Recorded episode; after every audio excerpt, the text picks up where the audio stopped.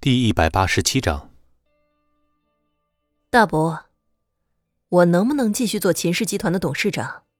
不是你一个人说了算的吧？秦可兰冷冷的看着秦照，对于秦照这么急切的想要将自己从董事长的位置上拉下来的想法，他很理解。毕竟，接下来接任自己的肯定是他的儿子秦牧。秦照怒道：“哼，可兰！”你可别忘了，你刚把苏家的大项目给搞丢了。我这不是又找回来一个更大的？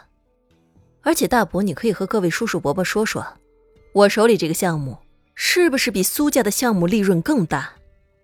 拿下来后，是不是可以给大家更多的分红？冷静下来后的秦可兰俨然又变成了平时的冷傲女总裁，表现出来的气场让众人一阵失神。秦照最先反应过来，冷声说：“可兰，你别唬人了，你演的戏也太过了吧？都被揭穿了，你还要在这里继续演？你连对方是什么人、什么公司都不知道，还在这里硬撑着？大伯，你也太着急了吧？就算让我下台，也不急于这一两天吧。反正我是不是演戏？”是不是真的有一个比苏家利润更大的项目等着秦氏？明天就会有定论。为什么不再等一天呢？你等你一天，分明就是你找人演戏，明明就是假的。真的假的？明天不就知道了吗？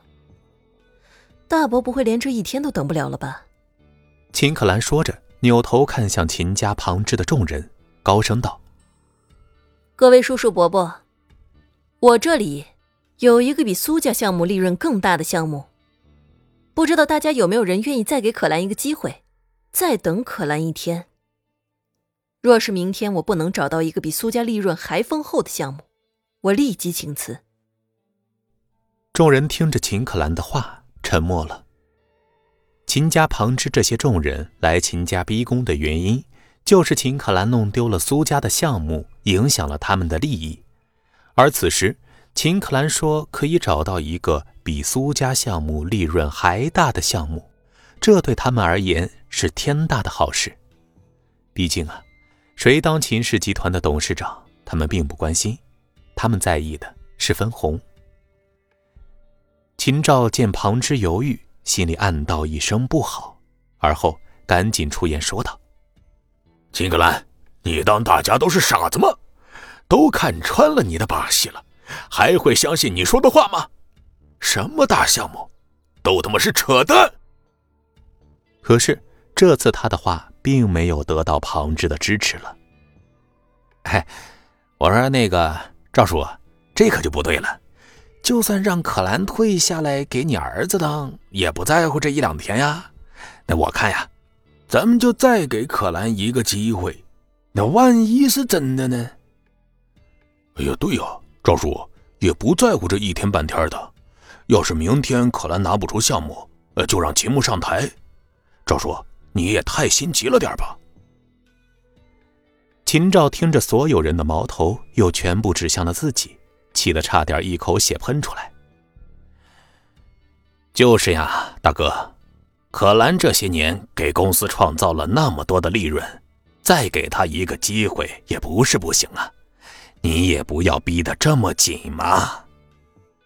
秦泽悠悠的声音也从后面传了过来：“你你们……”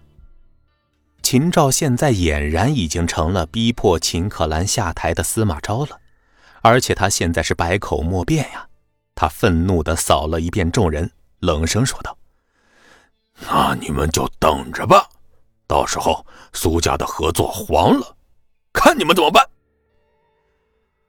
看着气呼呼走掉的秦照，秦可兰深吸一口气，冰冷的脸上浮现出一丝担忧。他刚才也是被逼无奈，其实啊，他心里对这个突然伸出来的援手也没有把握。明天到底会不会有一份大合同？他根本就不确信。可是，此时他必须为自己争取一次机会，不仅仅是给自己，也是给秦氏集团。看着秦照走了，旁支的人又围住了秦可兰，缠着他问他明天项目究竟有多大。等明天就知道了。一场秦照策划的逼宫戏码就这样结束了。不过秦照坚信，突然出现的光头和所谓的大合同，不过是秦可兰自导自演的一场戏。他相信，等到明天，秦可兰的谎言就会被揭穿。有了和尚的搅局，秦可兰今天安稳度过了，在蔚蓝别墅和爷爷说了会儿话，而后沉重的离开了别墅。通过爷爷的话，他知道，爷爷对于自己的维护也是力不从心了。即使爷爷的内心再怎么偏袒自己，但是也架不住秦家的悠悠重口啊。他知道，如果明天这个光头李大刚所说的大合同没有的话，他就会彻底的失去机会了。此时，江城的某一处音乐餐厅内。秦牧正笑嘻嘻的和苏莹莹吃着饭，今天的大获全胜让两人欣喜不已。木哥，等你坐上秦氏集团董事长的位子，你要怎么感谢我啊？看着苏莹莹嘟起的小嘴、俏皮的模样，秦牧确实有些动心。但是在他心中，女人、权势和地位，女人是排在最末位的。他想要依靠苏家的势力坐上秦氏集团的宝座，但是在这之前，他不打算给苏莹莹太多的承诺。